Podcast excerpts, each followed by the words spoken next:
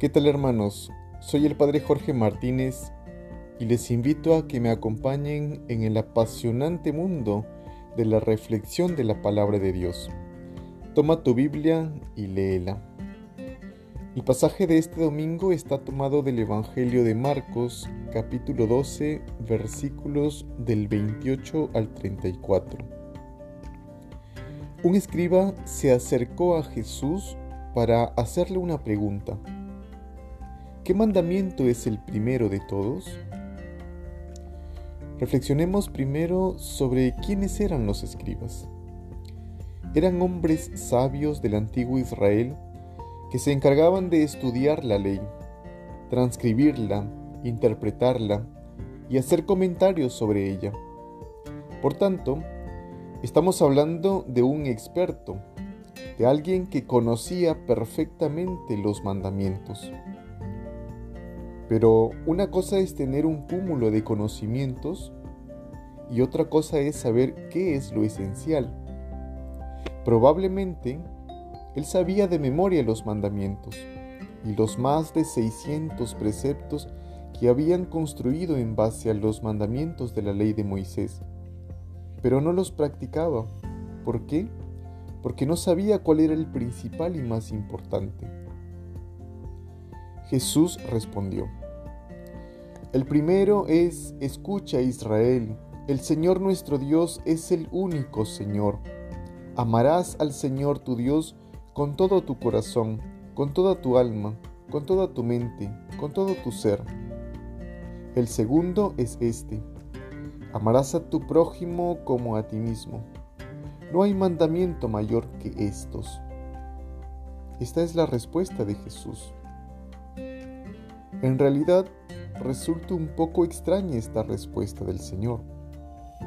El escriba le está preguntando cuál es el primer mandamiento o cuál es el principal mandamiento, mientras que Jesús le menciona un primer y un segundo mandamiento.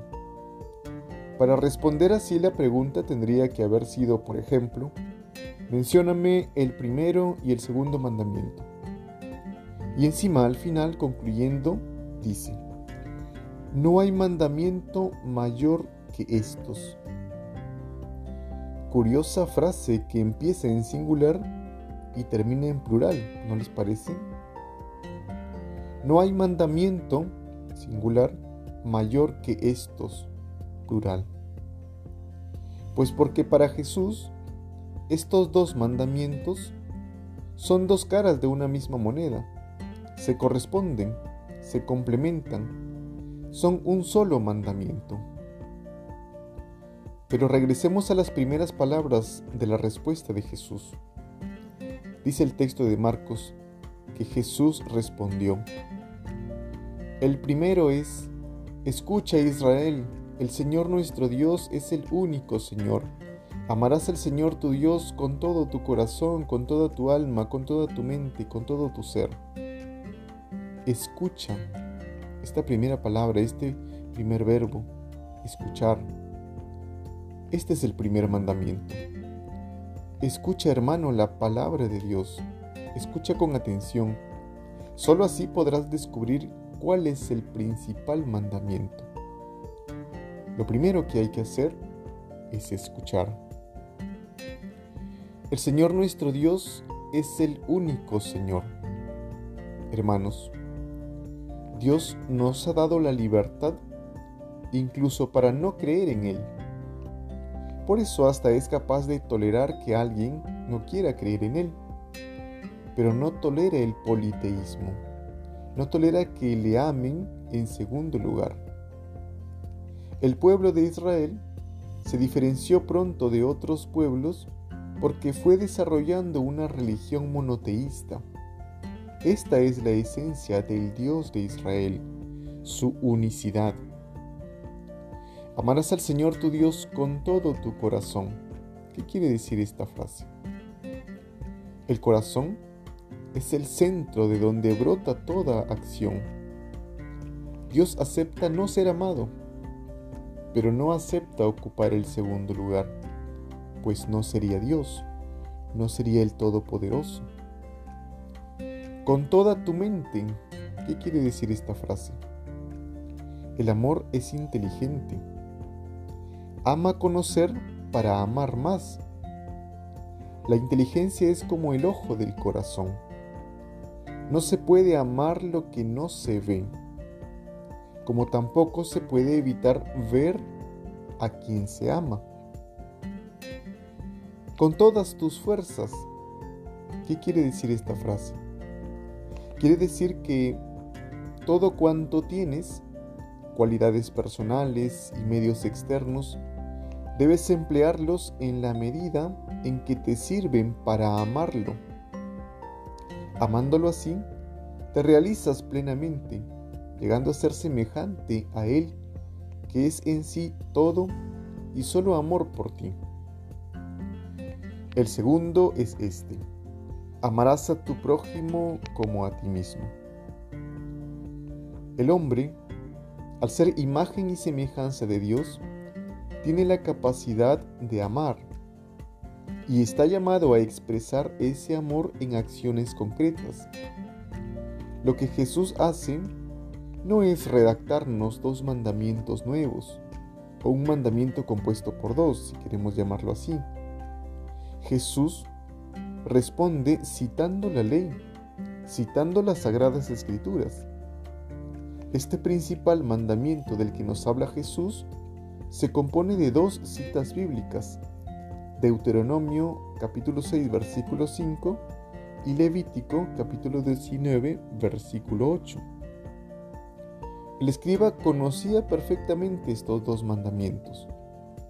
Por eso le responde a Jesús, Muy bien, maestro, Tienes razón cuando dices que el Señor es uno solo y no hay otro fuera de Él, y que amarlo con todo el corazón, con todo el entendimiento y con todo el ser, y amar al prójimo como a uno mismo, vale más que todos los holocaustos y sacrificios.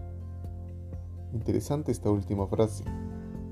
Vale más que todos los holocaustos y sacrificios. Misericordia quiero y no sacrificios, nos dice el libro de Oseas.